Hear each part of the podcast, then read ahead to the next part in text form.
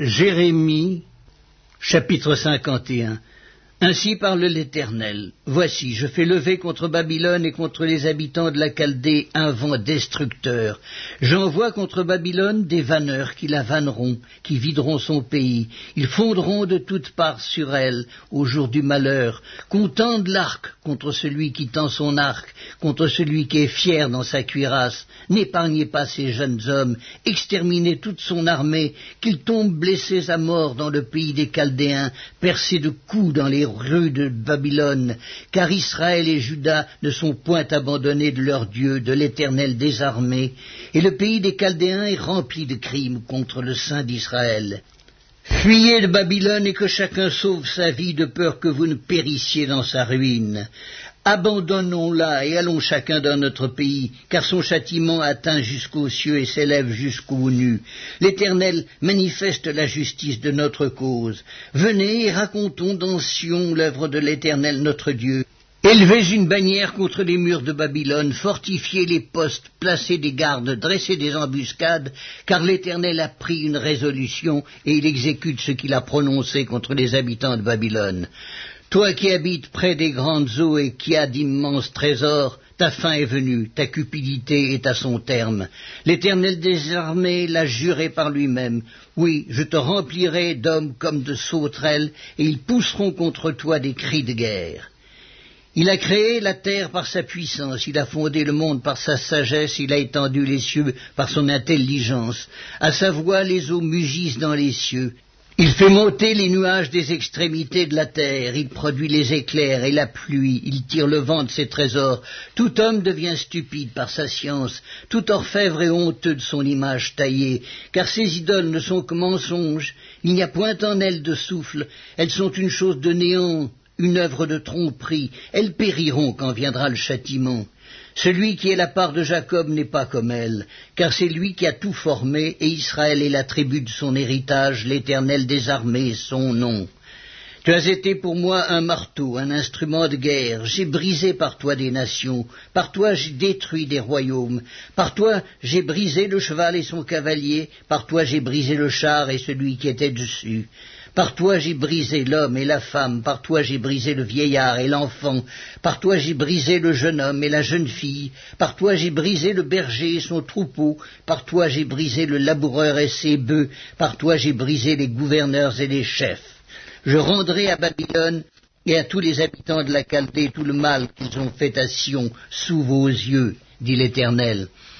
Voici, J'en veux à toi, montagne de destruction, dit l'Éternel, à toi qui détruisais toute la terre. J'étendrai ma main sur toi, je te roulerai du haut des rochers, et je ferai de toi une montagne embrasée. On ne tirera de toi ni pierres angulaires, ni pierres pour fondement, car tu seras à jamais une ruine, dit l'Éternel. Élevez une bannière dans le pays, sonnez de la trompette parmi les nations, Préparez les nations contre elles, appelez contre elles les royaumes d'Ararat, de Mini et d'Askénaz. Car ainsi parle l'Éternel des armées, le Dieu d'Israël. La fille de Babylone est comme une ère dans le temps où on la foule. Encore un instant et le moment de la moisson sera venu pour elle. Nebuchadnezzar, roi de Babylone, m'a dévoré, m'a détruite, il a fait de moi un vase vide. Tel qu'un dragon, il m'a englouti, il a rempli son ventre de ce que j'avais de précieux, il m'a chassé. Que la violence envers moi et ma chair déchirée retombe sur Babylone, dit l'habitante de Sion. Que mon sang retombe sur les habitants de la Chaldée, dit Jérusalem. C'est pourquoi ainsi parle l'Éternel. Voici, je défendrai ta cause, je te vengerai, je mettrai à sec la mer de Babylone, et je ferai tarir sa source. Babylone sera un monceau de ruines, un repère de chacal, un objet de désolation et de moquerie il n'y aura plus d'habitants. Ils rugiront ensemble comme des lions, ils pousseront des cris comme des lionceaux. Quand ils seront échauffés, je les ferai boire et je les enivrerai pour qu'ils se livrent à la gaieté, puis s'endorment d'un sommeil éternel et ne se réveillent plus, dit l'Éternel. Je les ferai descendre comme des agneaux à la tuerie, comme des béliers et des boucs. Et quoi? Chez chaque est prise celle dont la gloire remplissait toute la terre est conquise, et quoi Babylone est détruite au milieu des nations? La mer est montée sur Babylone, Babylone a été couverte par la multitude de ses flots. Ses villes sont ravagées, la terre est aride et déserte. C'est un pays où personne n'habite, où ne passe aucun homme. Je châtirai Belle à Babylone, j'arracherai de sa bouche ce qu'il a englouti, et les nations n'afflueront plus vers lui. La muraille même de Babylone est tombée. Sortez du milieu d'elle, mon peuple, et que chacun sauve sa vie en échappant à la colère ardente de l'Éternel. Que votre cœur ne se trouble point et ne vous effrayez pas des bruits qui se répandront dans le pays, car cette année surviendra un bruit et l'année suivante un autre bruit. La violence régnera dans le pays et un dominateur s'élèvera contre un autre dominateur. C'est pourquoi voici les jours viennent où je châtirai les idoles de Babylone, et tout son pays sera couvert de honte. Tous ses morts tomberont au milieu d'elle. Sur Babylone retentiront les cris de joie des cieux et de la terre et de tout ce qu'il renferme. Car du septentrion les dévastateurs fondront sur elle, dit l'Éternel. Babylone aussi tombera aux morts d'Israël, comme elle a fait tomber les morts de tout le pays. Vous qui avez échappé au glaive, partez, ne tardez pas. De la terre lointaine, pensez à l'Éternel et que Jérusalem soit présente à vos cœurs. Nous étions confus quand nous entendions l'insulte, la honte couvrait nos visages quand des étrangers sont venus dans le sanctuaire de la maison de l'Éternel. C'est pourquoi, voici, les jours viennent, dit l'Éternel, où je châtirai ces idoles, et dans tout son pays les blessés gémiront. Quand Babylone s'élèverait jusqu'aux cieux, quand elle rendrait inaccessibles ses hautes forteresses, j'enverrai contre elle les dévastateurs, dit l'Éternel. Des cris s'échappent de Babylone et le désastre est grand dans le pays des Chaldéens, car l'Éternel ravage Babylone il en fait cesser les cris retentissants, les flots des dévastateurs mugissent comme de grandes eaux dont le bruit tumultueux se fait entendre. Oui, le dévastateur fond sur elle, sur Babylone. Les guerriers de Babylone sont pris, leurs arcs sont brisés, car l'Éternel est un Dieu qui rend à chacun selon ses œuvres, qui paie à chacun son salaire. J'enivrerai ses princes et ses sages, ses gouverneurs, ses chefs et ses guerriers. Ils s'endormiront d'un sommeil éternel et ne se réveilleront plus, dit le roi, dont l'Éternel des armées est le nom. Ainsi parle l'Éternel des armées. Les larges murailles de Babylone seront renversées, ses hautes portes seront brûlées par le feu.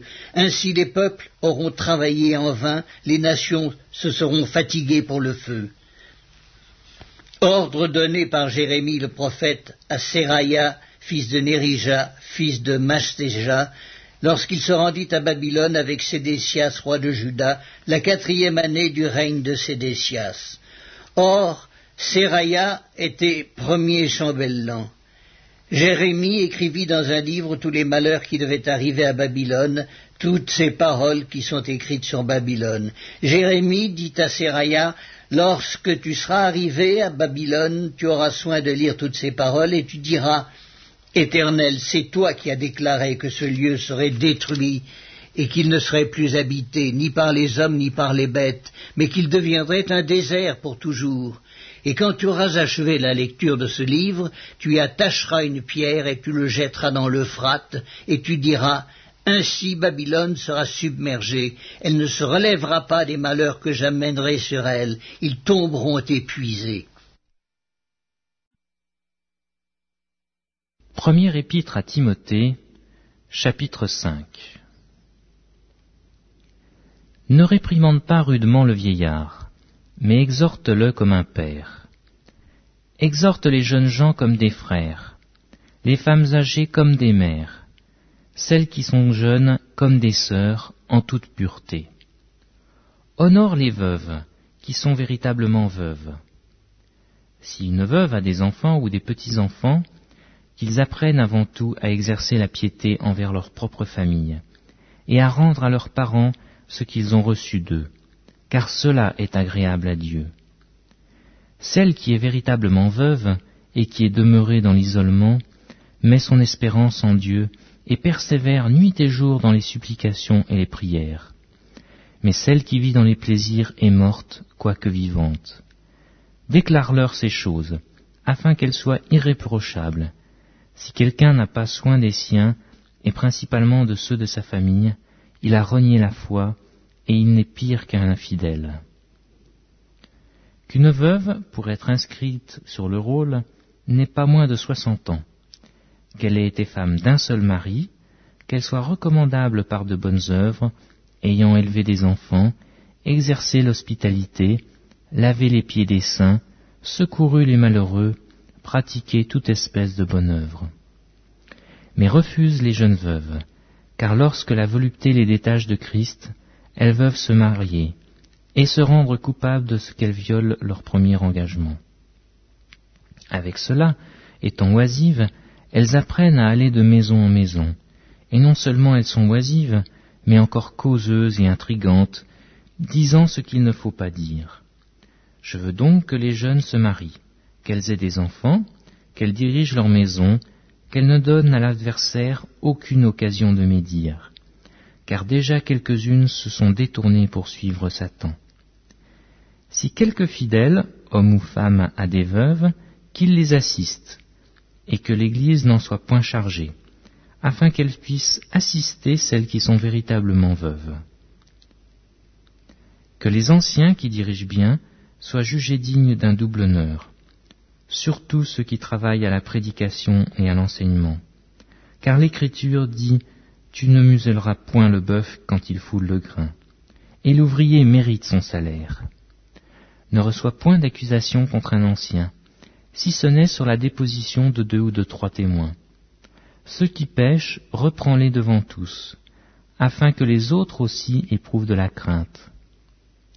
Je te conjure devant Dieu, devant Jésus-Christ et devant les anges élus, d'observer ces choses sans prévention, et de ne rien faire par faveur. N'impose les mains à personne avec précipitation, et ne participe pas au péché d'autrui. Toi-même conserve-toi pur.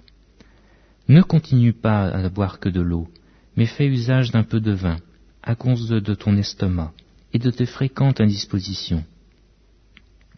Les péchés de certains hommes sont manifestes, même avant qu'on les juge, tandis que chez d'autres, ils se découvrent que dans la suite. De même, les bonnes œuvres sont manifestes, et celles qui ne le sont pas ne peuvent rester cachées.